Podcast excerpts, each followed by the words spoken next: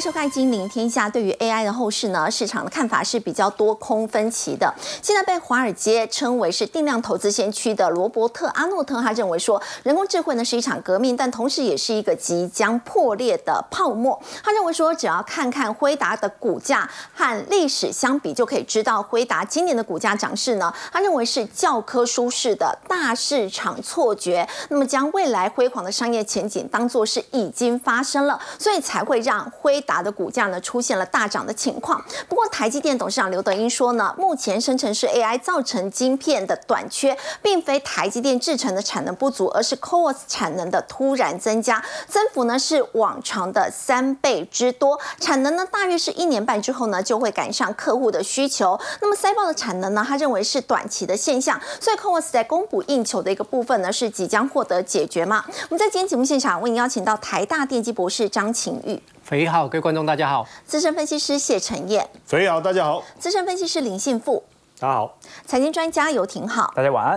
好，我们先请教陈燕呢。我们看到摩根大通呢，竟然提出了这样一个最新的说法，他说金融市场正在酝酿一场危机哦，而且让大家很担忧。竟然说呢，未来六到十二个月之内会带来很多的痛苦。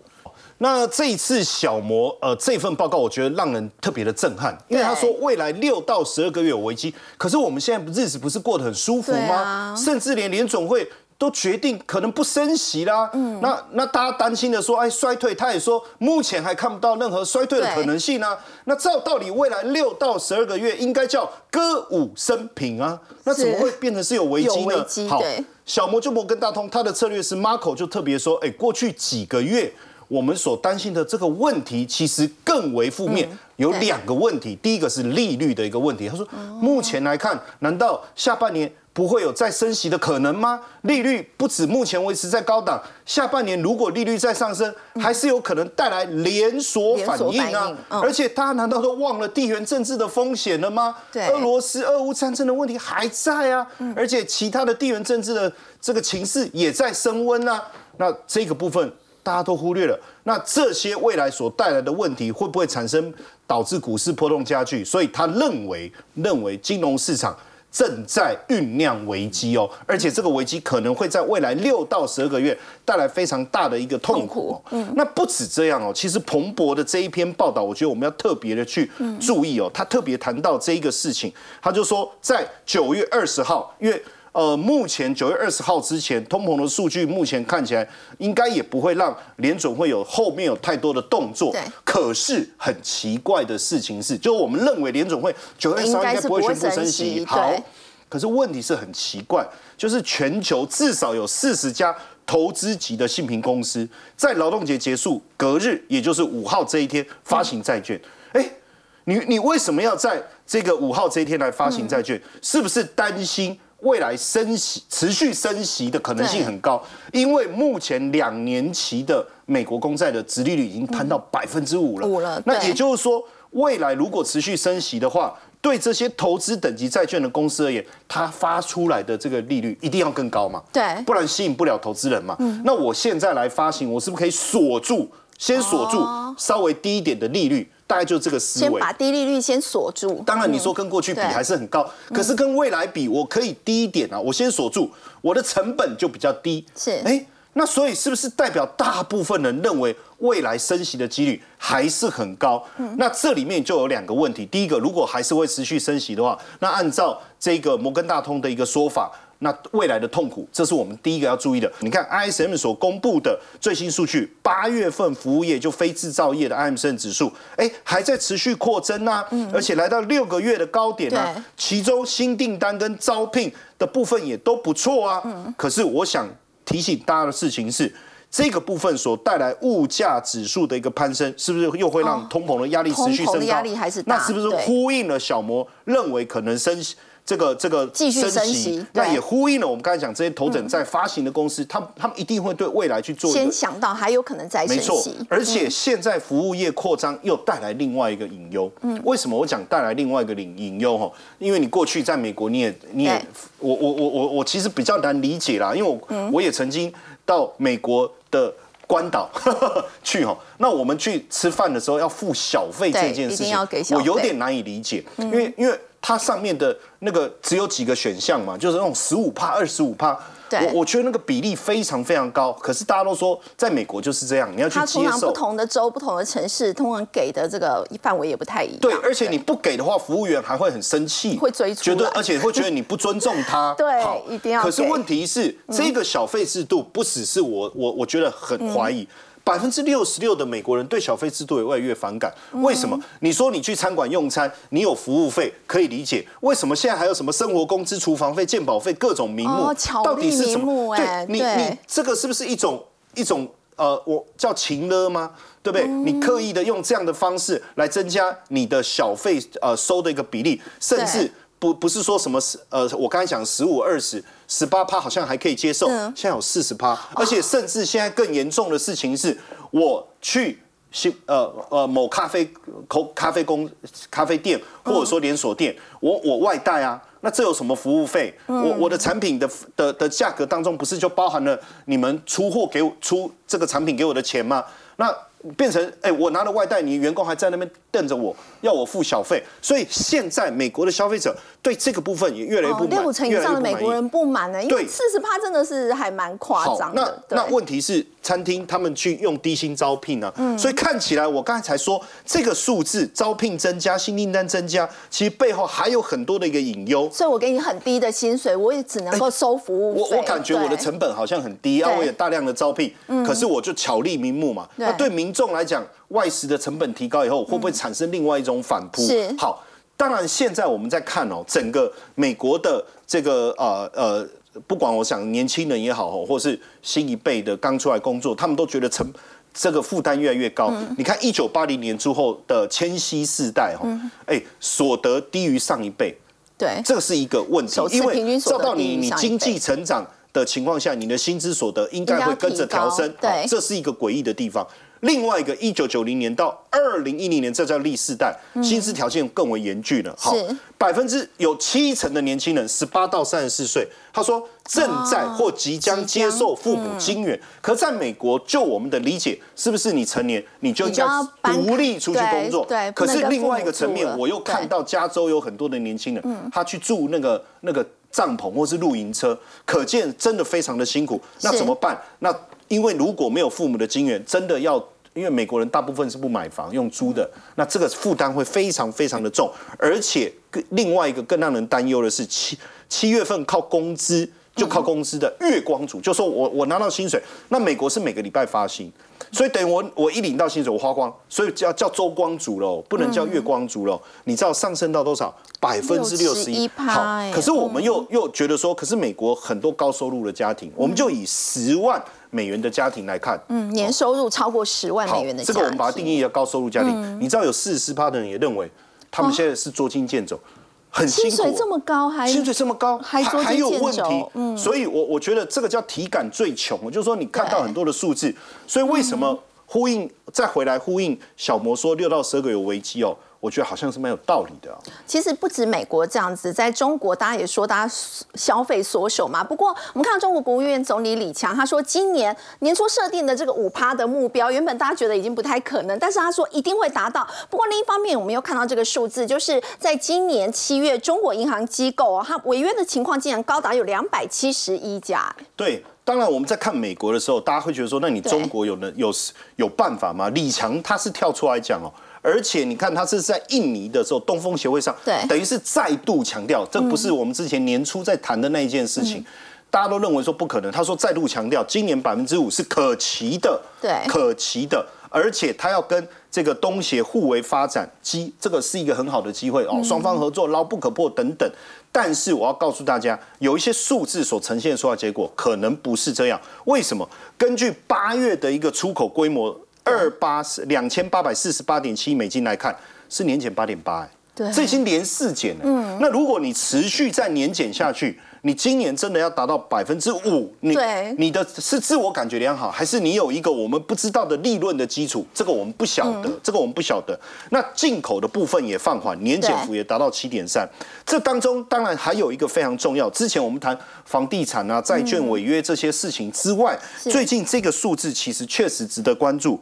七月份中国银行机构的商票违约就成呃中国银行他们所开出来的商票，那有所谓的承兑人，对不对？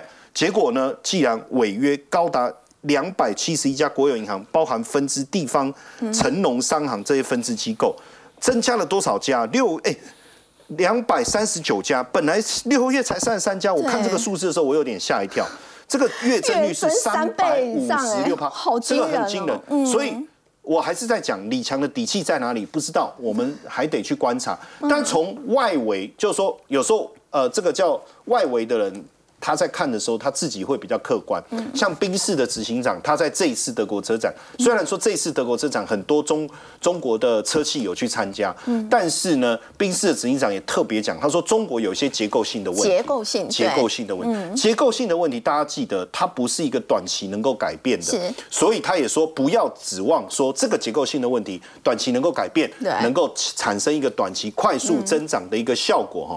那像美国之音也特别谈到。他特别谈的这个，其实呃，我我我们在外面的人在看哦，不理解这中间到底有什么差别。但是他这个报道，我们特别看一下，上面有很多的图，他在不同的地方，然后有民众在做抗议。抗议当然可能地方政府的问题，好，还有包括银行这个可能不能提领存款的问题，还有包括这个房地产的问题等等哦，还有包括公务员被减薪的问题，这个很多。可是我必须提醒大家，其实维权抗议。这件事情在中国过去是不太不太可能你去做这件事，那等于你现在是豁出去了。我我豁出去了，因为如果你不让我正常的工作，我的钱领不出来，我的房地产不能自己买的不能住，你要怎么再你要怎么再去看我这？我觉得不重要了。所以这个会不会未来影响到整个社会的稳定？我觉得这件事情。不能忽略哦，因为美国之音特报道，我们也提出来跟大家讲。那当然，现在还有一个就业的一个情况。过去我们一直在讲说，呃，高失业率的问题，解决高失业率的问题。那我我把职缺。呃，我我开更多，我我能不能让大更多人有工作？可是这里面产生一个问题，我养不起这么多正职的员工怎么办？对，哦，那干脆我把正职员工都开除，可是这样子又违反了上面的政策。嗯，你必须提高就业率，怎么办？很简单，我们来搞一个叫灵活就业，可不可以？我一个案子本来是十十个帕，我本来是一个人做，我把它拆成十个部分，我请十个人来做，可不可以？第一个，我不用养那么多人；第二个，我创造了很多的就业机会。当然。这里面产生的一个问题是，一个人薪水被十个人分，这就除以十了。对，那同样的，大家的收入并不高，这是一个很大的问题。那这个叫做零工经济，这个叫零工经济。那目前这种所谓的零工经济，尤其是在一线城市，你看已经占了二十五点六哦，这个比例我觉得是非常非常的高哦。那未来如果持续增长，可能扯到四亿人的这么多的情况下，到底能不能达到李强的百分之五？我觉得还有待观察。好，刚刚陈燕带我们看到呢，虽然中国国务院总理李强认为说，在今年中国的经济成长率呢，还是可以达到原本所设定百分之五的目标，但从目前整个金融机构违约的数量暴增，而且抗议的这个民众也越来越多，目前来看呢，中国呢在内部呢还是有很大在经济方面所面临的一个问题。那么同样对外呢，现在也是面临到美国的制裁，华为在美国的制裁情况之下，这几年大家都说压力很大。不过请教廷浩，他现在是不是已经成功突围了呢？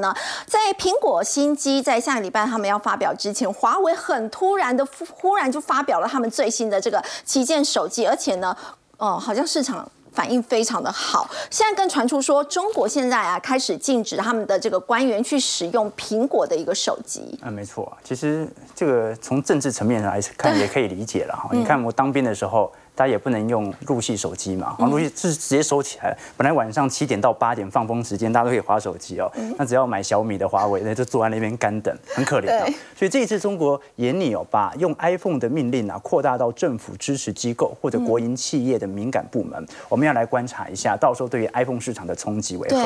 因为 iPhone 在过去几个季度在中国市场的市占率扩增速度非常非常之快。为什么呢？因为过去两年华为衰败嘛，所以三星也不行。三星也不行，那整个 iPhone 市场几乎是席卷中国市场，大幅度的成长哦，所以要来看一下，基本上只要有一点点哦。哦，华为带货量的拉抬哦，基本上就足以影响到目前 iPhone 在中国市场的市占率了。可是我们也要了解一件事情啊，就是说这一次全球的手机出货量啊，你看过去几年很有趣啊，大概在多少啊？每年大概就在十亿只左右哦。而且一九年、二零年、二一、二二年，一直到二三年哦。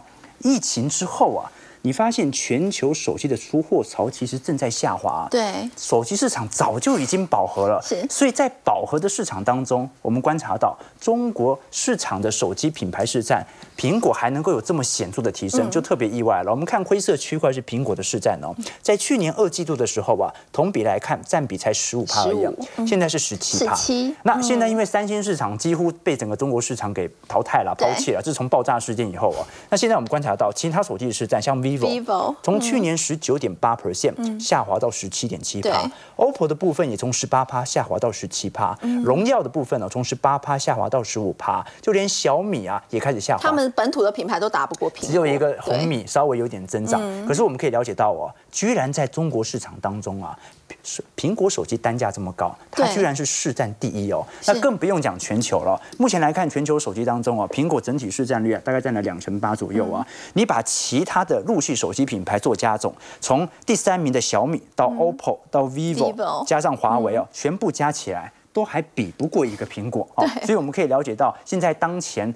苹果由于市占率过大之后啊，如果入系品牌的带货潮一拉出来，一下就会压缩到苹果在过去一段时间的空间了。好，所以目前来看哦，入系品牌的手机是没有在排行榜当中的。对，那完全没有挤进前十名。对，那尤其我们可以观察到，如果我们把今年跟去年的手机品牌来做市占来做比较的话，华为其实已经减少非常多了啊。所以如果我们用这样的角度来看的话，即便华为本身市占率提升了，它不一定是吃到苹果的市占。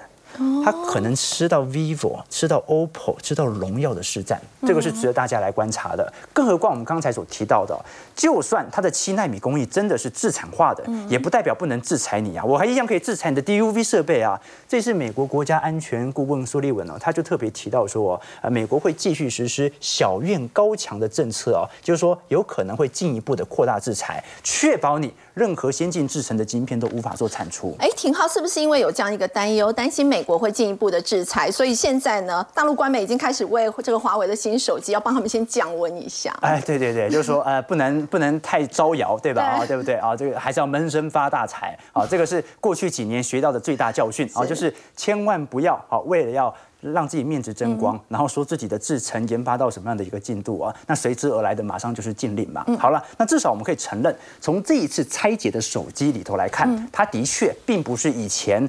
库存剩余的七纳米晶片，而是新制造中芯的晶片，只不过它的整体效能来看呢，相对于台积电七纳米工艺啊，还有一段距离。那我们真正影响到的是什么呢？第一个是苹果的市占率有没有可能随着华为的冲击而是受适度的受到一些呃衰败？那第二点呢，是如果中芯能够推到这样的一个进度，是不是意味着整个中国的产能已经显著拉上来？对于台积电未来会不会有显著的影响？事实上，我们可以观察到，如果以中国半导体的自给率来看，看哦，当时在二零一零年呢。基本上幅度很低啊，那个在九趴而已哦。现在已经接近到两成，虽然大部分都是成熟制成，但也证明一件事情：成熟制成的叠价潮可能很快就会出现了。我们可以观察到，如果是以成熟制成月产能来做观察，在二零二一年，台积电就算是成熟制成二十二到二十八纳米哦，它仍然是最大的制造商哦，每个月可以生产十八到十九万片哦。那第二名就是台湾的联电了，联电五点五到六万片，而且啊，整体我们看到的良率大概是百分。九十八左右，所以它是一个非常稳定的成熟制程制造商。格罗方德大概在四点五帕，那三星已经逐步放弃成熟制程了啊，因为毛利率太低啊。对，我们看到第五名到第六名才是陆系品牌的中兴和上海华丽。上海华丽当时哦，在二零二一年呢，就算这两家加起来一个月也差不多就五万片，嗯，连联电都打不过。对，整个中国市场的半导体，它的产量抵不了台湾的一家联电哦。在二零二一年的市场是这样子哦，但是我们可以观察很清楚哦，随着中兴和上海华力目前成熟。制成的良率已经有显著提升，量产不会有太大的问题哦。目前来看，到二零二四年，就明年中旬的时候，中芯加上上海华力哦，月产能大概是十四万片，十四万片，那就等于把联电、格罗方德，即便这两家都在扩厂。但是呢，很顺势就超越过去了。它到时候会仅次于台积电的二十四万片。换句话说，到明年全球第二大的成熟制成的制造经济体，应该就是中国大陆了。也就是说，成熟制成的叠价潮一定会出现。OK，所以在这种状态底下，我们就有两种角度来思考未来的半导体。第一个就是先进制程，以台积电为首的 Intel、三星，目前来看不会有太大问题。虽然产能会有适度的下滑，但是大部分是移交到美国生产，你最后还是可以转嫁给消费者嘛。比如以先进制程产能来观察，台湾本来在二二年是七十八 percent，二五年会下滑到六十九，韩国从二十一趴下滑到十八趴。那中国会提升吗？中国目前来看，维持一样，缺乏相关设备，应该还是有限的。但是美国会提升，只有美国提升，对，这十二趴。可能有接近八成都是来自于三星和台积电的产能，所以影响不是特别大，嗯，成本比较高，到时候转嫁给消费者，吃的吃亏的一样是美国厂商哦。可是如果你是以整体晶圆代工，也就是加上成熟制成以后啊。台湾从四十七趴下滑到四十三趴，中国的部分哦会有显著提升，从二十四趴提升到二十七 percent，韩国也会下滑。这换句话说，基本上我们看到未来的世界当中哦，呃，从这一次华为事件呢，有三个层面。第一个层面是因为。现在苹果仍然是台积电最大的客户，占总营收有二十四趴。所以如果华为它的市占率的提升，影响到下礼拜 i 十五的推出的话，对于台积电的会有影响，会有影响，因为它是它最大客户。对。那第二点呢？如果是单纯从先进制程来看哦，由于由于这一次的七纳米工艺啊表现不是特别好，而且美国商务部随时可能会来一刀，所以台积电到目前为止先进制程的领先不用太害怕。但是第三点就很重要了，也就是中国尤其在成熟。制成的半导体的自给率啊，目前来看，明年的产能它就会大于联电，也就是明年整体成熟制成的显著叠价潮，不管景气复苏有没有出现，它一定会下跌，这个是未来的概况。好，刚刚田浩带我们看到呢，如果说在这一次华为新的旗舰机呢推出，影响到下个礼拜苹果新手机的一个销售，对苹果是真的很不利吗？甚至会影响到台积电？现在也有投资机构的报告说呢，假设华为的这个手机哦的这个销售量，我们看到可以达到五百万只，那么他说呢，可能会让苹果的 iPhone 十五在中国大陆呢可能会因此损失高达三十八趴的潜在的这个市场。要请教这个幸福哥，那么下。下个礼拜刚好就是苹果的这个新机发表会。如果说真的是这样的情况的话，会冲击到瓶盖股的表现吗？呃，那因为有，这一次哈，华为推出的这个 Mate 六十这个手机啊，不管是线上的网络预购哦，还是线下的实体通路啊，目前看起来销售的状况真的都还不错哦，算是这两年以来啊，这个中国大陆呢本土手机哦推出一个算是。功能配备比较强的哦，一个旗舰机种哈，所以呢，现在来看的话，光啊上市前五天啊，已经卖了八十五万只哦。那这个其实他们去算过，大概跟去年的 iPhone 十四的系列哦，在中国卖的差不多。那接下来如果销售持续增加的话，现在已经有预估啊，可能哦，未来四到五个月有机会卖到五百万甚至到六百万只。那整体哦，他们预估这个系列有可能会卖超过一千万只。一千万。那这个呢，当然也有可能会影响到什么？iPhone 十五的一个市占率哈，像刚刚前面提到就有说哈，现在中国大陆呢一些官方啊，或者说一些所谓的敏感机构啊，现在都说哎不行不行，不行用苹果手机，不能不能用苹果手机，你在家里怎么用那是你的事，但是你到 单位来上班哦那就不行，甚至呢现在还有传出来啊，有一些这个民间企业他说只要员工啊买华为的手机，我就补助你一半的。用这样的方式支持他们的就补贴一半啊！对对对，当然他他有一个方法，不是说你买马上就，他说你要在职未来六个月哦，就是说你都有真的在用，不是说哎我补贴你五十趴，你拿到手机拿去转手卖掉赚那个差价不行哦，它有这样一个设计哈，就是说支持他们自有的国产品牌。对，那我们来看哦，其实。华为呢，前两年哦，因为它的这个晶片呢被美国限制哦，台积电没有办法帮它代工之后，你可以发现，哇，它的这个出货量跟市占率掉的非常的快。对。哦，之前大概还没有被禁止之前哦，它全球的这个手机市占率呢，哎，有机会是已经曾经一度来到接近二十。几乎是悬崖式对对对对，悬崖式，因为它手机晶片都没有办法供给的嘛哈。而且呢，你可以发现哦，除了在这个红色的是这个中国大陆哦，呃，市占率还稍微。OK 之外，其实其他地方几乎已经快趋近于零了，躺平了，躺平了，对，因为根本没有没有货嘛，哈。但是呢，在这样的情况之下，目前呢，全球啊的一个手机出货，当然从去年开始，因为库存太高，不断的下修哈。不过呢，现在有一个国际组织叫 IDC 哦，他们也预估了明年的手机出货量，他们去估哦。全球跟中国大陆呢，在二零二四年呢，都有机会恢复成长。那当然，这个中间呢，市占率有可能会因为每一家公司它不同哦，还去影响到。不过，我想如果说整体的市占率哦，这个整体的这个手机出货量有成长的话，我觉得对于全球的半导体业或电子产业的复苏还是有一定的帮助哈。嗯。那我们这边呢，其实我们请看下一页哈。其实这边呢，我们有列举几档个股哈，就是不管它是华为阵营也好，或者说它是苹果阵营，到底怎么选呢？对对对，就是。小孩才做选择嘛，我们一定要 两边都有最好了哈。那其实刚好这一波呢，因为 AI 股在休息嘛，嗯，所以呢，在手机或者说 NBPC 的部分，刚好就顺势做了一个接棒，因为他们下半年甚至进入第四季之后，哎，状况真的有慢慢变好了哈。我举个例子来说，比如说像这个 PCB 哦，这个手机版的这个龙头厂商，像呃华通哦，它昨天呢，其实哦。就带量拉出了一个长红 K 棒哦，那今天稍微有点震荡，没关系哦。可是呢，你可以发现它已经突破了近期的新高。那华通现在传出来就说，哎，这个华为的 Mate 六十它有拿到订单。那华通呢，长期以来也是啊，苹果算是非常好的一个长期的供应链伙伴哦。所以我觉得，虽然说礼拜四哦这个盘比较不好，但是呢，我觉得。投呃，这个投信买了一段时间之后，外资也开始回过头来买哈，这两个股就是两方阵营它都有了，这个可以稍微留意一下。那另外呢，还有一个部分就是这个真顶 KY 了哈。我们刚刚讲这个华通，它是 PCB 里面算是硬板哦，但是呢，真顶它做的是所谓的软板哦，就是一样是 PCB，但是它的一个算是稍微结构有点不一样。那真顶 KY 是这样子哦，它其实呢，主要现在获利都来自于哦。中国大陆挂牌的一家叫做鹏鼎投控哦，鹏鼎投控。那鹏鼎投控呢，其实就是呃，算是真鼎 KY 是它的控股公司了哈。所以呢，中国大陆它现在如果说哎手机真的卖的越来越好，那当然对于鹏鼎投控的这个业务来说也会比较好。那业绩反馈到母公司台湾的挂牌的真鼎上也会有机会。前面一段时间你看到上半年手机卖的很差，股价哎台股现在还在一万六一万七哎。今天很多股票啊，什么广达、伟创都涨到历史新高，那怎么真鼎涨成这样，好惨啊，好可怜哦。不过呢，现在手机业务开始慢慢恢复哦，是，它是全球最大的软板供应商，我想这个也是有帮助。那另外我们刚刚前面说到哈。现在呢，苹果也开始采用 Type C 了哈。那这个有一有一些相关的 USB 的相关的公司啊，比如说像裕创哦，它的股价呢最近也是开始从低档慢慢开始往上了哦。那这个其实其实不只是裕创了，最近还有包括像什么呃创维啊等等这些都有。那最后大家可能会比较关心，那红海怎么办？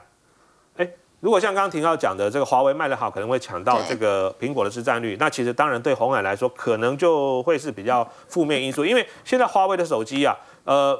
之前传出来说，比如说它是给比亚迪代工的哦，不是说给红海，红海主要还是代工苹果哦。那现在你可以发现，这一波红海的股价确实是今年大型全职股里面走的比较弱的。那接下来呢，我们要持续的观察，就是说呢，是不是哈苹果的手机新机推出，市场的反应状况、预购或这个市场的反应，如果说比较剧烈哈或比较好的话，我想对于红海的股价来说的话。会有比较好，不然的话，其实如果真的会因为华为呃这个手机卖的好去影响到苹果市场，其实对红海来说的话，还是多少有点伤害哦。啊，刚新布哥带我们看到，包括这个华为，紧接着苹果呢，都会推出这个新的手机。那么双赢概念股呢，是可以做留意的。不过我们刚刚也特别提到，在这一次呢，大家说这个华为的手机呢，让市场觉得蛮惊艳的。我们去拆解它的手机，很多人就说，是不是中国的半导体其实也没有想象中这么落后呢？华为的新机，我们要请教这个张博士。外界很好奇，是不是真的可以做出这个七纳米？外界分析说，可能他们使用的是用多重曝光这样的一个技术哦，但是它是不是也会相对的产生一些像是良率比较低等等的问题？它其实就是利用多重多重曝光。那它其实它的概念很简单，就是我要做到比较密的这样的一个图形条纹出来。那我要怎么做呢？我首先先先做第一道，那我先假设是这样的一个图形。那曝光之后，它就是这样的一个结果。嗯，我再把这个图形重复再做一次，但是我有一点点的位移。哦，中间有一点点的。对，我稍微把它平移一点点，然后呢，再曝光第二道下去，那我曝出来的结果是不是就变得更密集了？对。那这个就是我们叫做所谓多重曝光曝光的概念。哦，都是这样的原理。对，它其实原理就是我透过呃这样的相同的图形，但是我稍微平移一点点，再做这样的一个曝光。哎。概念上来讲，我可以达到，也就是说，从设备的这样的一个原理上来讲，是可以做得到的。但是呢，它有没有缺点？因为我们每次在在平移，然后我在做这样的一个曝光的这样的一个过程呢，它其实我这一道跟下一道，我是不是一定要对的刚刚好？对，因为我们现在各位要知道，我们现在的这个距离。尺寸大小的等级是纳米的等级，所以你要控制到非常的精密精准，所以你只要差一点点，可能不是这样的间隔，可能就变叠在一起。所以它良率会变得这个良率，我们从直觉上来看，它其实一定很差，很差。对对，那有这个，而且呢，我们在这里讲到说，它必须还要铺两次。那如果要这么麻烦的话，是不是成本也会比较高？呃，是。那我们它这里来讲，它这个要铺两次，而且很明显的，我们这样制成上讲，我等于呃，铺两次，我还要再做，再做一次，所以我的整个所有的程序，而且时间上我一定也拉长。对，时间拉长，成本变高，然后 良率又很差。是，那所以呢，在除了所谓的这个多重曝光里面来讲，我还有其他来讲，就是我可以利用，呃，这时候我不需要两次的曝光，我只需要一次的曝光就可以。那它呢，其实在上面镀上一个这个材料上去，然后呢，再经过蚀刻，把原来这样子比较。比较宽距离的这样的一个条纹，我可以做到比较细的这样的一个条纹出来。哦，这个是 SADP 的方式。那刚刚那个要重复曝光的那个要两次的，这个是 L，我们叫 L 一 L 一，就是曝光十颗，曝光十颗。那中国大陆是用这样的方式吗？其实来讲，这个在我们所谓从呃制作七纳米的技术上来讲，呃，我们呃在元件在这个制处理器的制作上，我会做很多层。嗯，我有可能在某些层上面是用这样的技术，某些层上面是用这样的一个技术，对，因为它其实各有优缺点。那做出来的这个结果，我们可以来看，我这个是我四十纳米这样的一个的一个宽度的这样的一个间隙，那这个呢是二十纳米的间隙，二十纳米，哎，所以我是不是就可以透过这样的一个技术，把它做到更密，也就是所谓小更小的尺寸。不过博士，那个呃，中心的七纳米，如果说用这样的一个方式，那如果说它这个是不是已经达到了所谓用 DUV 去做的它的极限了？如果说我接下来要再继续的用这样一个方式，我已经很难去追赶上台积电了。呃，是因为它其实呢，我们刚刚讲它是利用 DUV 的设备来做，其实最早台积电在七纳米的时候，最早也是用这样的技术来做。一开始台积电也是用像这样的。对，一开始 EUV 没有。就是一开始还没有那么那么量产 EUV 的时候，那其实在制作的时候，台积电也是用这样的技术做。那再来来讲，我们来看它还有一些，我们刚刚讲了，除了良率变差，我要花更多的时间，我的成本也变高。然后从这个，因为我多重的曝光，所以我曝出来的解析度其实会不一样。嗯，如果今天直接用 EUV 直接一次曝下去，我的这个图形是清楚很多。那如果是用 DUV，很明显我这个就比较模糊，对，比较模糊，这个就比较模糊，所以我的结果上也不一样。哦，就我曝出来的差距还蛮明显的。对，就是我们用简单的一句话，就是我有达到七纳米的制程的技术，可是里面一定还是有好跟不好的。对，所以来讲，我们这里面来讲，甚至于我们如果呃曾经有的这样的一个呃，就是一个比较上来看来讲，我的面积效率是。如果直接用 EUV 来做的话，我的这个效率是高一百七，是一百四十帕。嗯，然后性能呢是这个百分之二十的一个提升。嗯，那更重要的是这个电能的消耗是下降百分之五十。嗯，所以呢，其实在这整体来看，其实同样用七纳米来做，嗯，可是我今天用 DUV 跟 EUV 来做，其实做出来的结果差很多。对，还是不一样的。是，那。在所谓我们刚刚讲到说，从价格上来看，从成本上来看，对，因为其实七纳米的这个制程节点，其实中心在去年其实就有这样的新闻被爆出来说，它已经有达到这样的技术。当时呢，它是先卖给所谓这个加密货币，加那个挖矿的矿机的这样的一个晶片。那用这样的一个晶片来，当时就有呃一些这个业界去推估它每一片的这样的一个良率。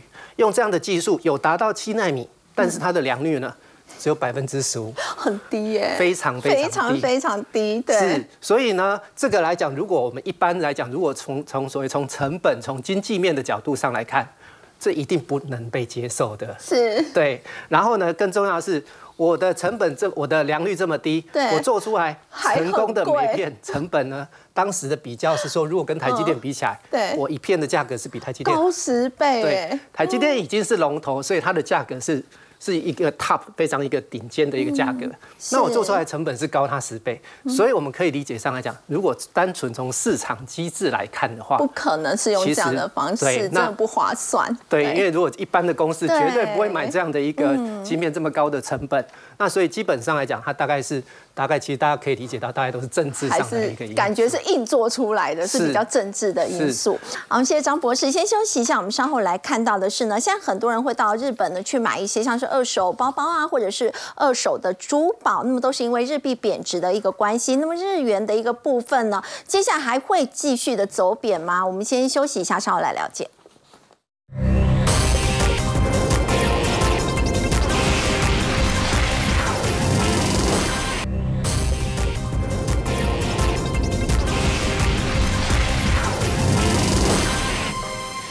情过后呢，日本现在放宽管制之后呢，结果大批的观光客到日本去，结果呢，哎，陈燕，现在很多人到日本去，其实是为了买二手的珠宝啊，二手的包包。对，当然第一个就是说日元这个贬贬值的幅度实在是。太大了，现在去买很划算，非常明显。所以对国际炒家来讲，尤其是对这些珠宝跟美术品的投资者来讲，东西还是那样啊。对。可是用日币去衡量的价格变得便宜非常多，所以国际吵架当然就涌入，然后竞相去竞标那些所谓的拍卖品哦。是。七月二十六号，这个是一个线上的拍卖会，一条绿宝石的项链。哎，最后印度买家拍到多少钱？四百五十万日元，起拍价的二点五倍。这什么意思？代表大这个起拍这个拍的过程中是竞拍的，不是说哦我举完就没有人继续了。这个是一个竞拍的过程。那有色宝石平均价格每克拉一万四千日元，二零一九年比了一下。两倍耶！难怪印度的买家都要特地到日本去买。那当然，我我我们来举整个目前的一个状况哦。这个是在六月在东京大田区的这个流当品的拍卖会哈，嗯，十六万哦，原本十六万的 LV 包哦，最后半价哦七万，这个是流当品哦的拍卖会。嗯，好，当然你会看起来是只有叠叠价一半哦，嗯。但是如果我们稍微，因为我们不知道这个东西当什么时候花多少钱买的，对，但是如果我们按照之前比较正常的的价格，我就以台币来讲的话，可能哦，可能比如说像这个这个八十八万的这个爱马仕包包，我用这个爱马仕包包，对，这个是用现在汇率算，嗯，当时大概接近三十万。哦，就汇率的角度来看的话，那现在四十四万是跌一半，对不对？九万，请问是不是三？是不是三折？对，等于打三折嘛，所以你看流当品，我这几个例子，不管 LV 包、爱马仕包也好，你觉得它是一半，可是实际上从汇率的角度来看，三折，对，三折是非常非常划算哦。所以之前就有一个台湾游客，他说他准备了多少，大概是一千三百万的台币，嗯，到所有的这个流浪品，他的做法就是说，只要十十万日元，就两万台币，我就要，不管什么。只要是我就要哇，那个两万台币所有的商品我全拿了，因为你要去想哦，未来再转手的那个价差，或是自己购买也好，这种。差异的受惠是非常大的哈，那呃总销售金额多少？三天的名牌拍卖会哈，五亿四千五亿四千万，我没有看错，一亿多台币耶，而且大部分都是外国，因为日本他对他来讲他没有感受到那个差异。嗯，那不止我刚才讲这些名牌包，包括珍珠哦，你看这个养殖珍珠现在被抢购哦，哎每两哦，这个是两，我我是很有学问，你看这个是两哦，那三点七五克哦，这日本古以以前的衡量的单位，七千三哦，比。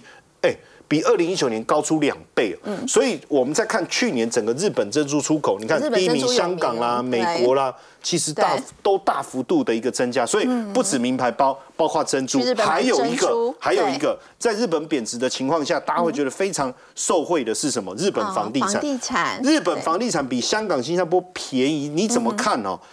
这个东京的中古住宅一亿日元，一亿日元哦。台北市随便喊出一亿台币的，我跟你讲，非常的多。对，台北市哈，那你不会觉得说啊，这个是是日元？东京市中心两千，我在东京有一间房子，你不觉得那个感受？所以现在东京几个区哦，主要的像千代田啊、中央港区、新宿、文哎文京跟涩谷这几个哈，目前看起来七十平方公尺，大概二十几平哦，哎，才一亿。日元多一点点，哎，所以现在大家会觉得说，这个上涨的空间应该还非常非常的大。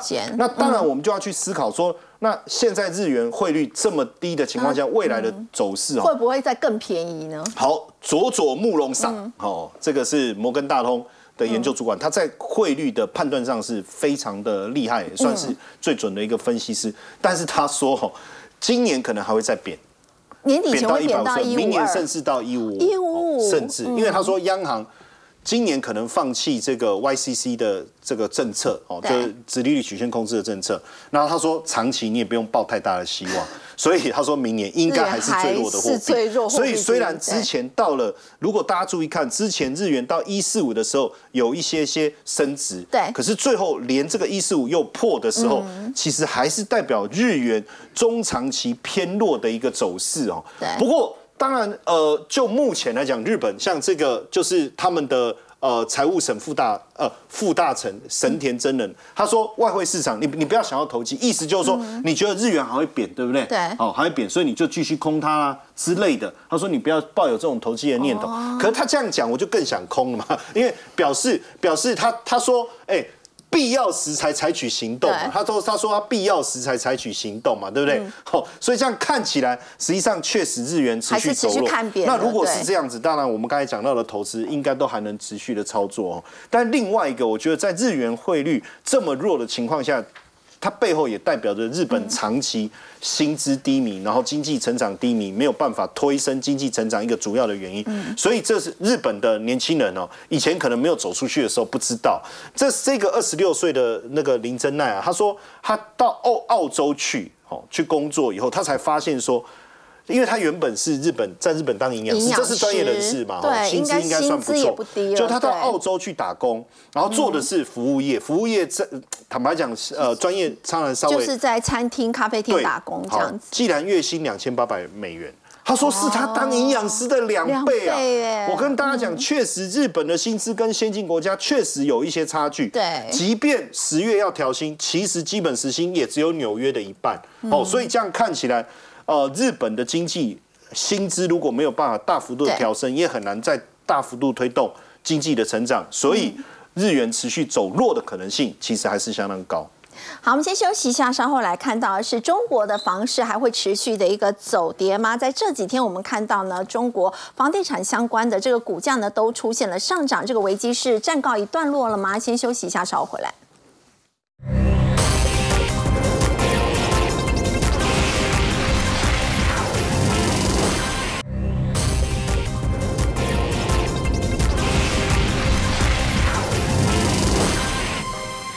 好，为了要救房市呢，中国推出了认房不认贷这样的一个政策，挺好，果然激励了地产股在最近都出现了走高的情形，所以危机暂告一段落了嘛我有？朋友在上海，其实从 这个礼拜开始哦，整体在北上广深的成交量就已经开始有显著调升了，主要还是因为认房不认贷，呃，认房不认贷的相关政策出炉哦。不过我们要先了解一件事情，就是资本市场上的反应哦，老实说并没有想象中来的热烈了。我们只能说在实体买房的成交量上，应该这几个月会有所提升。为什么呢？因为就算恒大过去五天涨了一倍哦，对它跌幅是跌九成呐、它至少要涨十倍，啊、涨二十倍才涨得回来。碧桂园这五天也才涨两成啊，已经跌到一点一六块，它以前都是二三十块的哦、所以老实说啦，从股价层面来看。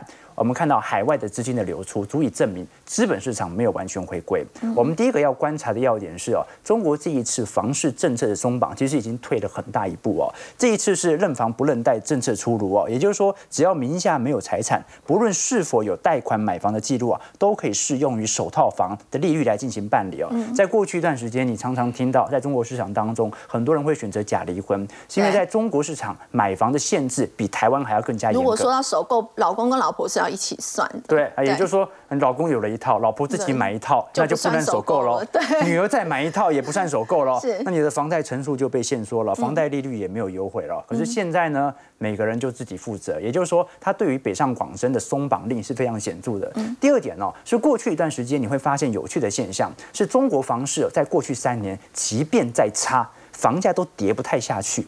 我们观察整个中国总体房价的部分哦，从年增率来做观察，即便我们观察到在过去两年的确有一点负增长，可是总跌幅哦，连两个 percent 都不到，哎。它比零五年的房市跌幅还要来得轻呢。可是这几年的成交量其实缩得非常明显呐、所以说明什么事情啊？过去并不是说房价不下跌，而是因由于限跌令的释出，导致建商手堆手上一堆房源它抛不出去，因为限制住了，我不能用低于市价的方式来进行抛售嘛。所以过去一段时间我们看到的非常明显的状态是房价止稳，但是量啊。商品商品房的销售量啊，几乎是完全急缩的状态。所以在这种状态底下，这一波目前啊，中国官方已经开始陆续释出了。作为建商，中古屋还不确定，但是作为建商，预售屋的部分可以有限度的开放叠价，也就是低于市场价格来进行出售，来获得市场上更多的流动性。什么意思呢？限叠令准备要取消了。那限叠令一旦取消，它会发生什么事情呢？就是成交量它会起来，就像这两周，但是呢，房价终于要下去了。好，所以这个是我们观察到的迹象。但是房价下去，不要觉得哎，房价就不好了，反而买气更高。对，买气更高，量先价行，这个是我们值得观察的要点哦。那最后一点呢，是关于整个债务的问题，因为这一次碧桂园相关债务也展延了嘛。那我们现在预估哦，因为现在整体中国房地产的负债规模都很高，嗯，你看台积电哦，呃，大概才六百亿美元的负债而已哦。但是如果你换算，呃，如果换算台币的话，台积电大概是大概一一点八兆左右的负债啊。嗯。可是你如果观察，这些都是人民币，哎，对，也就是说。中国的房地产企业，它的负债都是台积电的五倍到六倍，是这么高的杠杆，就足以说明哦，中国基本上哦，对于房市的监管政策仍然会执行。它的目前的政策重点在于让市场的消费开始有所提升，而由于目前中国的房贷违约率啊，大概才一点六帕左右而已哦，说明市场的买气应该没消失。大家想等便宜价，所以我们先看一下，过一两个月以后哦，如果成交量开始起来的话，就要看一下中国的房价能不能在今年第四季开始有主体的感觉了。那到时候再来处理建商的问题，这是目前中共在房市监管上政策基调的变化。好，因为我们休息一下，稍后来关注的是呢，这个记忆体是不是最坏的时间点已经过了？现在现货价呢开始止跌走稳，那么整个产业已经看到曙光了吗？先休息一下，稍后回来。